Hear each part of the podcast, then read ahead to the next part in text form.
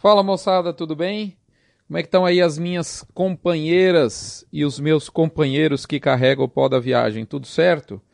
Estamos aqui dia 11 de janeiro, terminando a primeira semana cheia do ano de 2019, tá certo? Na edição tradicional do Notícias do Front. Desta vez a edição vem com o seguinte título: Bezerro. Como foi em 2018 e como será em 2019. E aí, ficou curioso? Hã? Muito bem, essa edição, lembrando a você que ela chega no oferecimento de MSD, Saúde e Reprodução Animal, Fibro, com a sua linha de aditivos para performance de bovinos em todas as fases de criação, Conan, com a sua linha Aglomerax, suplemento especialmente formulado e desenhado para uso durante o período das águas. Boitel da Agropecuária Grande Lago com a sua recria profissionalizada a pasto e terminação na forma de boitel em confinamento. Vacinar com a sua linha de nutrição animal, mais especificamente Bifet, o suplemento para engorda e reprodução de bovinos. E, por fim, Frigorífico Minerva. Um alô especial também vai para as mulheres do agro do Tocantins. Essa semana tive a satisfação de trocar umas mensagens pelo Instagram muito carinhosa. Agradeço a consideração em relação ao nosso trabalho. Moçada, é o seguinte: o avião não cai por uma causa só. É, eu adoro ver aqueles programas de acidente aéreo. Minha esposa não gosta muito, mas eu e meu filho gostamos. geralmente eu diria que via de regra o, animal, o avião realmente não cai por um motivo só. E no caso do bezerro, podemos dizer que tão pouco ele subiu por uma única causa, conforme nós vamos discutir agora nesse Notícias do Front. E a pergunta que não quer calar, como diria a Renata Ceribelli da, da, do Globo, da Globo, lá do Fantástico, a Renata sempre falava isso. E a pergunta que não quer calar, né? Pergunta que não quer calar é o seguinte: e ele vai continuar subindo? É o que a gente vai tentar justamente elucidar nesse fronte. Vamos lá? Muito bem, voltando ao nosso script tradicional, vamos agora para o comentário direto da cabine de comando. Nós vemos, do ponto de vista de mercado, estados que têm praças definidas e independentes. Você pega aí, por exemplo, Mato Grosso do Sul, é, Minas Gerais, Mato Grosso, para dar um exemplo mais concreto, norte de Minas com sul de Minas. O que, é que tem a ver? Pouquíssima coisa, não é verdade? Quando a gente vê nesses, nesses estados, essas praças aí que elas são relativamente grandes, é, a gente viu tendências de preços muita, muitas vezes opostas, não lineares, entre praças de um mesmo estado. Isso foi visto de maneira muito clara essa semana. E mesmo dentro de uma mesma praça, nós vimos exemplos de subir preço lá pelo meio da semana, depois baixar no final da semana ou vice-versa. Ou seja, parece que a turma ainda está tateando as balizas. E por falar em tatear, quem tem tateado, mas parece que não tem encontrado, é o indicador Exalc BMF que chegou a ter volatilidade aí de R$ reais por arroba, às vezes para cima, é, às vezes para baixo é, o que jogou uh, esse mercado numa volatilidade é, muito grande, eu diria mais do que grande e real. Né? Por exemplo, R$ 8,50 a máxima captada de negócios é, cair de um dia para o outro. Isso realmente não é mercado, é sinal de que existe uma amostragem muito fraca de negócios realizados nesse momento e toda a cadeia tem culpa disso, tá certo? E que a gente precisa de uma nova metodologia com urgência urgentíssima, como diria o passador de telégrafo antigamente, não é verdade? Muito bem, a gente vai fazendo alguns comentários e com isso revelando a idade, isso é terrível, não é verdade? o que eu posso dizer para vocês para finalizar é que o destino mais comum é, para arroba para o mercado durante o mês de janeiro é o que realmente está acontecendo, ou seja, aquela venda de carne ressaqueada, né, com uma ressaca das festas, e o pecuarista nesse cenário acaba voltando um pouco à carga de vendas. Nesse ano, talvez um pouquinho mais forte do que gostaria e que deveria, é, não à toa, porque os relatos de falta de chuva estão aos montes no grupo de Zap Zap. E imagina é, a soja, o quanto que tem gente aí preocupado. Mercado de fato que interrompeu aquela sequência que já durava um mês e meio de recuperação da arroba, é, mais especificamente entre o meio de novembro e o final de dezembro. De maneira devagar e compassada, os frigoríficos vão impondo leves recuos, mesmo porque não dá para recuar muito mais, a oferta de gado ainda é irregular e composta sobretudo de lote pequeno, o famoso descasque. Né? Não dá para dizer que tem derrame do bovino, dá para dizer que interrompeu a sequência de recuperação, tem uma queda leve e perdemos aí 40 centavos na média Brasil desde a virada é, do Réveillon para cá. Ok? Dados aí da Scott Consultoria e do IBGE adaptados, como você sabe. Portanto, segue o jogo. Vamos agora aqui para o recado da mãe Dinar, que fala justamente dessa falta de chuva. Ela fala mais ou menos o seguinte, abre aspas. A sua soja está com head de proteção bem ativo? Onde lê-se head, entenda-se palhada. Quem tiver contratado esse head sofrerá muito menos agora. Fato, fato, fato. Muitas vezes quem pensa no boi na, na hora da safrinha acaba tendo mais sucesso do que quem pensa exclusivamente na agricultura, porque a pessoa acaba deixando uma palhada maior é, para o bovino e, consequentemente, depois isso acaba sobrando para a agricultura, que é fundamental em momentos como esse.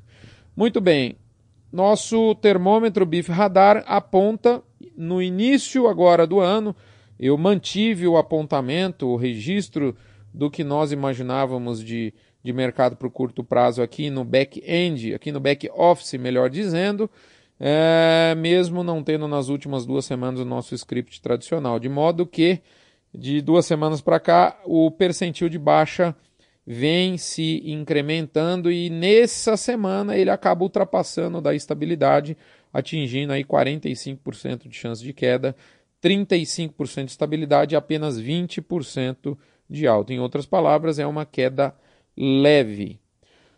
Ok, isto posto, vamos para a hora do quilo. Esses dias eu li, no começo da semana, uma frase muito bacana do George Soros, um mega investidor mundial do mercado de ações. E era o pessoal da Empíricos que estava tratando de uma questão relacionada aos Soros. E eles falaram exatamente isso, abre aspas. Soros, quando vê um setor, quando vê que um setor irá despontar, costuma comprar ações da pior empresa possível. Meus, fecha aspas, meus amigos, será que o Soros, o mega investidor mundial, né? Será que se ele operasse na pecuária, nesse momento de que a gente é, enxerga é, um, um, ambiente de recuperação de preço, será que ele iria comprar Gabiru? Já que ele gosta de investir em um pouco do dinheiro dele em ações da pior empresa possível, hã? acho que isso não é impossível, mesmo porque o cara analisa muito a diferença entre o que ele compra e o que ele tem expectativa de vender. E não resta dúvida, é, guardadas os devidos problemas de desempenho e tantos outros, que o Gabiru tem uma margem teoricamente maior. Para você pensar, é óbvio que o gado de qualidade é sempre o que a gente quer comprar, mas muito mais do que comprar negócio, comprar gado, nós temos que comprar negócio, como muito me ensinou meu amigo Fabiano Tavares aqui de Itapirapuã, no Goiás. Ok? Muito bem. Pessoal, vamos para o To Beef or Not To Beef, to beef, a nossa reflexão semanal agora. E eu convido você para ir lá no blog, dar uma olhada num link que eu pus né, no front da semana, de uma entrevista, na verdade foi uma palestra do Evaristo Miranda da, da Embrapa sobre justamente é, o uso e a ocupação de terras no Brasil. É espetacular, fala por si, eu não vou entrar aqui em detalhes, mas eu só posso te dizer que eu recomendo fortemente esse vídeo E digo mais, diz, recomendo que você distribua esse link para os seus contatos, especialmente aqueles contatos fora do meio agro. É fundamental que o pessoal das cidades receba essa informação, que é uma informação absolutamente fidedigna e de extrema qualidade e importância para todo brasileiro saber exatamente o que passa dentro do seu país. Muito bem, isto posto, faço realmente o convite para você ir lá no blog. Não deixe de fazer isso, é, vale muito a pena. Vamos para o lado B do boi para finalizar essa edição do Front, na nossa crônica semanal de gestão de risco. Pessoal, o mercado é muito desafiador.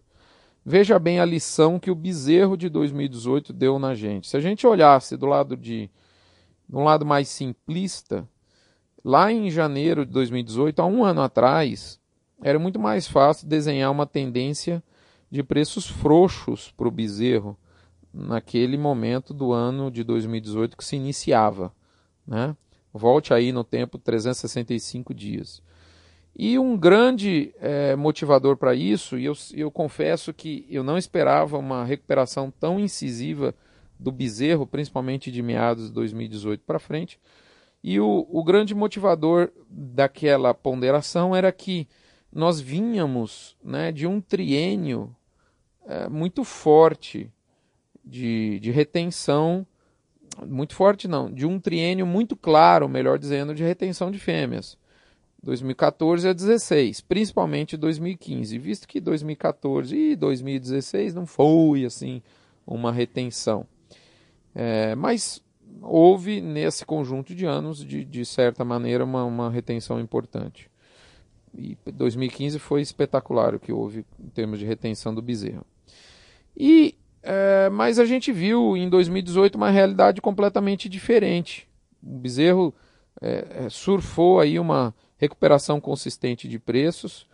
É, essa recuperação foi superior à recuperação da arroba do boi e à inflação que por sinal hoje, sexta-feira, dia 11, foi divulgada na casa dos 3,75. Viva aí os plantadores de tomate de Goiás que desfrutaram do aumento de preço de mais de 76% ao longo do ano passado e foi um destaque aí do setor de alimentos. Muito bem, essa alta do bezerro chegou a 8,2% do ponto de vista nominal no preço médio do quilo do bezerro desmamado pegando aí como referência o indicador de, de bezerro, que é a Praça do Mato Grosso do Sul, adaptado, ou seja, pegando o preço do animal dividido pelo quilo é, de cada é, indicador publicado. E podemos também dizer que esse, essa alta de 8% no indicador não foi a mais pujante. Por exemplo, Goiás foi uma alta de 13%, talvez a mais forte do Brasil, liderando aí certamente o movimento de alta. É, a gente vê esses números aí no número médio de 2018 frente a 2017 com a fonte aí da Scott Consultoria adaptado por nós aqui. Se o bezerro subiu, o ágio da arroba de reposição, ou seja, a, a relação entre a arroba do bezerro e a arroba do boi, subiu mais forte ainda. Só para vocês terem uma ideia, aqui em Goiás, já que eu citei como referência da alta, o ágio subiu 26%. Ou seja, ele subiu de 34% para 43% praticamente. Ou seja, a arroba do bezerro em 2017 custou 34% mais cara que a arroba do boi aqui em Goiás. E em 2018, quase 43%. Essa alta de 34 para 43 dá, corresponde a um incremento de 26%, ou seja, um quarto, né? É muito forte realmente. E quando a gente olhava do lado do, apenas do ciclo pecuário, o, a, a, a, visão era exatamente outra. E por que que isso não se concretizou? Ou seja, por que, que o bezerro foi, foi tão firme em 2018? Por vários motivos, na minha opinião. Primeiro, no início do ano, a gente vinha não é demais lembrar, de dois anos de perda real de valor do bezerro desmamado. Estava cada vez mais difícil tirar mais caldo dessa onda de baixa. 2000, janeiro de 2018, o bezerro já vinha com lombo sovado. Segundo lugar, o segundo semestre de 2018 foi firme para o boi Isso certamente anima quem precisa eh, fazer a reposição. Outro ponto que pode ter estimulado também os compradores foram as expectativas renovadas junto à economia do país, principalmente de meados do segundo semestre e notadamente depois da eleição onde o Bezerro realmente foi com a corda. Bezerro, Garrote, Boi Magro e por aí vai. Outro fator foi a redução do juro básico Selic da economia para 6,5%, porque, igual eu escutei, abre aspas, dinheiro não vale mais nada, mais nada em banco. É melhor investir numa moeda forte que é o bezerro. Eu escutei essa frase, trocadas algumas palavras, várias vezes. Então, aquele investidor que tinha sido afugentado da pecuária com aquela turbulência danada em março, abril, maio de 2017, ele foi incentivado para retornar para o game, porque deixar dinheiro em banco, que jeito que faz, né? Não vira nada. Outra coisa, nos últimos anos está havendo uma menor distorção de preços de reposição entre os estados. Não existe mais uma praça que destoa fortemente do movimento nacional de preços. Na minha opinião, os compradores estão andando cada vez mais longe, ou seja, aumentando o raio de compra, o que deixa a onda de recuperação de preços do bezerro, do garrote, mais abrangente, ou mesmo também do boi magro. De fato, o preço no Brasil está virando uma régua. Exemplo, você vê muito comprador de gado em São Paulo, de São Paulo em Goiás. Há tempos a gente via isso, mas isso de uns tempos para cá tem se intensificado fortemente. Eu vejo muita gente de Goiás, por exemplo, lá no Maranhão, é fato, né? É, e, e se a gente somar isso ao fato de haver mutreta de passagem de gado nas fronteiras estaduais, ou seja, gado passado por debaixo do pano? Aí sim que a gente vê regiões se tornando exportadoras de gado em alguns dados momentos e é, vendendo boa parte do seu rebanho precisando repor, e isso acaba aumentando a demanda. Isso a gente, eu sinceramente vi isso no Tocantins, com Goiás, eu vi isso no Goiás, com São Paulo. É só abrir o olho e ver, isso tem demais. Eu lembro também de várias conversas que eu tive com meu amigo Newton Barbosa, lá do Correia da Costa, lá de Campo Grande, no Mato Grosso do Sul em que ele falava claramente, eu escrevi isso, eu reportei isso aqui no front, não tá, ele não estava vendo uma enxurrada de bezerros vindo para o mercado. E na, nas últimas edições do ano passado, do front, onde eu destaquei a caçada em bandos, o, eu destaquei uma frase do Ricardo Passos, meu amigo, profundo entendedor da cria, que dizia o seguinte, abre aspas, eu tinha um sentimento que a cria tinha melhorado, mas a recente valorização do bezerro, e ele estava citando aqui a valorização de 2015, é, ele dizia que essa valorização não havia refletido em aumento de eficiência da cria. Essa valorização apenas capitalizou o criador e isso até prejudicou a eficiência, porque permitiu que ele retivesse mais fêmeas ineficientes. Ou seja, meus amigos, nós desperdiçamos a última fase de retenção ao, do, do ciclo pecuário ao menos podemos dizer que nós a aproveitamos menos do que deveríamos. Isso muda radicalmente o mercado porque frustra, né? acaba por frustrar oferta e colabora decisivamente para a fortaleza de preços. Outra coisa, pessoal, houve um direcionamento e está havendo cada vez maior de fêmeas para abate dos programas de, de qualidade. A fêmea agora é bifásica. Se você tiver alguma dúvida, Dá uma olhada no front da semana passada, onde a gente previu 2019, eu falo muito isso aqui. Outro ponto importante é a demanda de novos pecuaristas. Os agricultores de integração costumam ser mais fortes, entrar mais incisivamente, incisivamente no mercado do que o pecuarista tradicional. Isso acaba, de fato, dando uma inflada no mercado em alguns momentos. Tá certo? Isso a gente vê de maneira muito clara, tá certo? Outra coisa é que a gente vê operações intensivas de gado, principalmente de confinamento de, com rebanhos muito grandes. E isso exige dessa turma compras em escala, o que sabidamente é um fator dificultador para o comprador de bovino. A escalabilidade ela, ela é um fator complicante na pecuária, diferentemente de outros ramos. Né? Então, por necessidade de se fazer muito volume, às vezes, às pressas, o preço caminha mais do que poderia ou mesmo deveria. Moçada, chega, né? Já tem fator demais ou você vê mais alguns? Se você vê, vai lá e escreve no blog com todo prazer. Viu porque não dá para olhar só para ciclo pecuário? Assim, a gente tem sim que analisar ciclo, mas sempre ponderar com a visão dos demais elos, inclusive economia e clima. Por fim, a pergunta fatídica: como será a reposição de 2019? Na minha opinião, vai ser na mesma atuada por dois grandes motivos. Primeiro, que eu não vejo nenhum dos fatores que eu acabei de citar deixando de existir no decorrer desse ano, que começa agora. E segundo, que o comportamento de preço do bezerro costuma seguir por um tempo relativamente extenso quando assume um novo direcionamento. Ele se move mais ou menos como um grande navio, um grande transatlântico. Quando ele vira para o lado esquerdo, ele costuma ir um tempo até razoável nesse lado. Que assim seja, afinal de contas, para finalizar, eu digo para você e relembro que a cria tem que ser remunerada de maneira digna e o preço da arroba do bezerro nada mais é do que o teto para o preço do boi. Portanto, eu torço sempre para a gente ter um loft pecuário com o pé direito bem alto, tanto para a cria quanto para a recria engorda. Ficamos todos com Deus, até a próxima semana. Um abraço, até lá.